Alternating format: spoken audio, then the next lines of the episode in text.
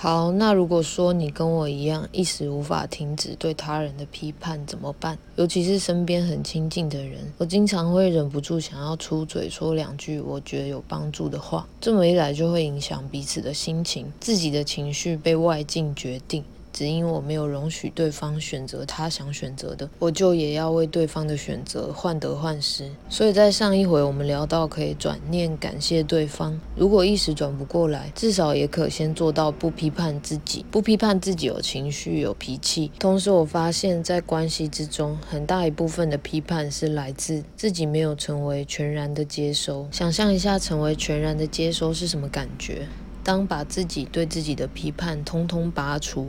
不再因自己认为外表或可能哪里没做好的这些担心限制了、关闭了自己，就能容许对方的各种表现更不设防地进来，容许对方是自己的样子，彼此都是。